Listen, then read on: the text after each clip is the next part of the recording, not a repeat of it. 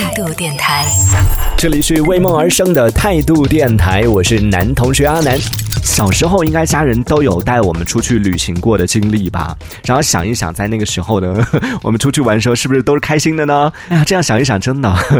以前他们带我们出去玩的时候，也不会嫌我们吵、嫌我们小啊什么的。因为带小朋友出去真的非常非常的辛苦，非常非常的累。这一路上可能会遇到各种各样的状况，然后无法控制的呀什么的。但是爸妈还是很愿意带我们出去。现在他们年纪大了，对不对？然后我们现在有能力带他们出去旅行的时候，还是应该多带他们出去走一走。就这那很多人会有一个误解吧，或者说是一个既定的一个印象，就觉得好像跟长辈出去旅行的话就挺无趣的。你跟长辈他行动力也不行，对不对？也跟不上你的脚步，也怎么样什么的。但是想一想，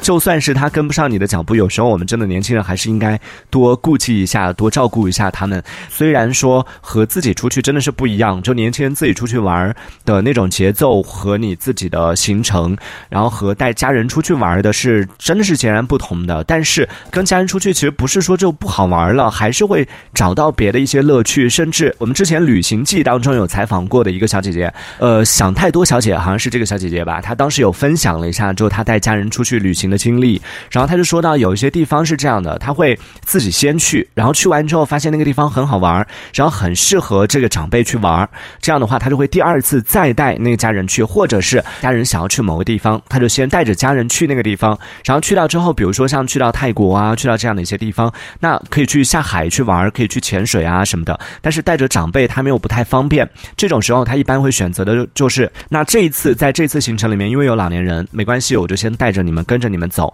然后等到下次有机会的时候，我一个人我再来这个地方再来旅行。然后他就讲到的就是说是现在因为相对来说老年人可能年纪大了嘛，他们能出去的机会比较少了。我觉得他当时是带着他的外婆还是带着他的奶奶，然后当时有去了很多不同的地方，然后就老人家旅游回来之后，再和自己的同龄人也好，和周围的一些朋友啊、街坊邻居啊。在炫耀起来、分享起来的时候，都觉得特别骄傲。就我的孙女带我去了那么多地方，然后她自己也会觉得就是特别有成就感，就觉得自己是一个很能干的一个孙女啊，就觉得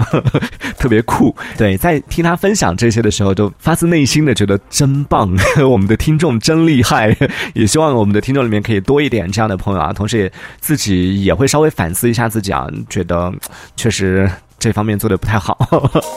虽然这个过程确实挺辛苦的，但是和家人出去也会发现有别的一种乐趣吧。像四叶草这位朋友，他就分享到，他说以前我也会觉得说带老人出去太累了，又玩不到一起，然后又要各种操心，就生怕他们磕到哪里碰到哪里。但是他说现在看着爸妈的年纪越来越大了，然后就越想要带他们多出去走一走，因为自己想玩的地方就是以后还会有机会。但是父母年纪越大之后，能就越来越走不。动了，有一些地方以后可能就真的是去不了了。他说：“虽然说真的带家人出去的过程太累了，但是看着就家人脸上幸福的笑脸，看着他们回来之后分享的，你看这个心情不就是我们刚刚讲到那个想太多小姐分享的那个心情吗？然后看着家人回来分享到的那些就是啊旅行当拍的照片呐，分享旅途当的见闻呐什么的这些东西，看着这些瞬间就会觉得自己的辛苦是值得的，只恨自己的假期太少了，不能经常带他们出去，而且现在因为不能出国玩，会觉得有一点。”遗憾，小皮说：“问我就好了，我最会安排了。拜托，你有带家人出去旅行过吗？请问你没有吧？作为一个每每年要出去至少十次以上的人，竟然没有一次是带家人出去的，你的良心不会痛吗？”对，还有一位朋友分享到的是跟妈妈出去的经历。他说跟我妈出去就超省心的，就都不用自己操心。然后像路线啊什么的，妈妈都会提前规划好。我感觉这个应该是个小朋友分享的吧。他说我就只要负责出去的时候给他拍照就好了。然后最牛的是妈妈特别会砍价，像什么景点呐这种商家、无良商家什么的，休想在我妈身上赚到一分钱。每一次旅行回来都可以省下很多钱。关键是这个钱是你出呢，还是妈妈出呢？对，但同时也有朋友在抱怨的，说到就跟家人出去旅行，可能会有一些不太好的一些地方啊。比如说，有一位叫七月玫瑰的朋友，他分享到说，好心的订好了机票、门票，然后安排好了所有的住宿和餐饮，做好了相当仔细的规划，告诉家里人说，你们除了带着衣服、随身物品之外，什么都不用操心。一路上我给他们做牛做马，然后帮忙背包拿行李，力气是出了，钱也花了。回来之后还跟我说一点都不好玩，然后抱。怨说带他们去的地方人都太多了，不好拍照。但我真的不知道我该去找谁说理去了。假期出去你要人少好拍照，然后反正下次我是不会再干这种出力不讨好的事情了。哎呀。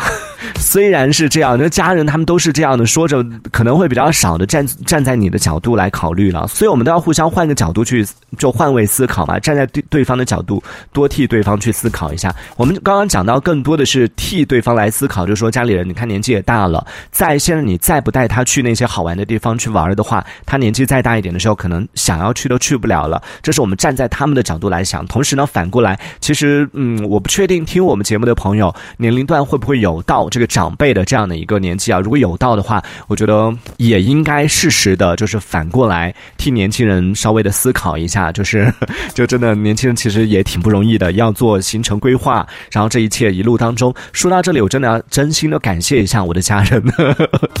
我的家人是属于那种超级捧场的那种类型，就不管我带他们到哪里，呃，之前我们家有去了一个就挺好玩的一个公园，有很多的花花草草什么的，就花开的特别特别的好，结果在这个五一假期，我又带。他们去了一次，结果这次五一的时候刚好这个时间嘛，就那那个地方可能他正在种绣球花，但是还没有开出来，就有点遗憾的是没有看到花，然后更多的都是一些绿植，然后更多是绿意盎然的这样的一个景象，然后想说啊，他们应该失望了吧，都没有拍到花，但没想到他们也玩的好开心，也是拍照拍了好多，然后在每个地方要停留半小时一个小时以上，我就觉得嗯，那他们应该还是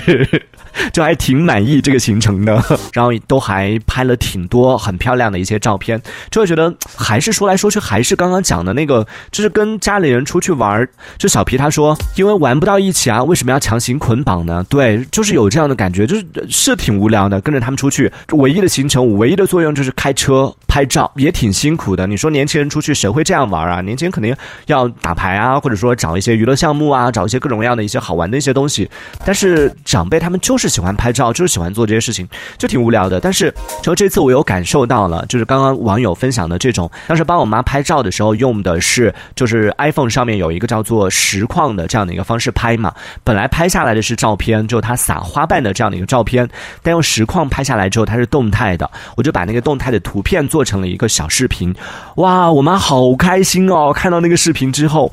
然后我当时突然间就有点顿悟的感觉，你知道那种那种获得感，就会觉得比起你做出一期二十九万的收听量的节目更有成就感，你知道吗？就看到妈妈好开心，然后到处在分享，而且坐在客厅里面一遍一遍的播，可能播了十遍二十遍吧，就发现这些东西对于我们年轻人来说真的太简单了。然后对于他们来说，其实他们可能玩这些东西没有我们玩的那么熟吧。所以我是觉得说，你要让他们做，他们自己其实也是能做的。我的意思只是说，是这件事情对他们来说其实难度系数挺大的，但对我们来说真的就是一个举手之劳。你说你每天分分钟就剪出来，哗哗哗剪出来多少片段，对你来说很简单的一件事情，对他们来说其实挺不容易的。这一小节我们暂时先聊到这里。喜欢我们节目的朋友，别忘了订阅关注。这里是为梦而生的态度电台，我是男同学阿南，我们下次接着聊。态度电台。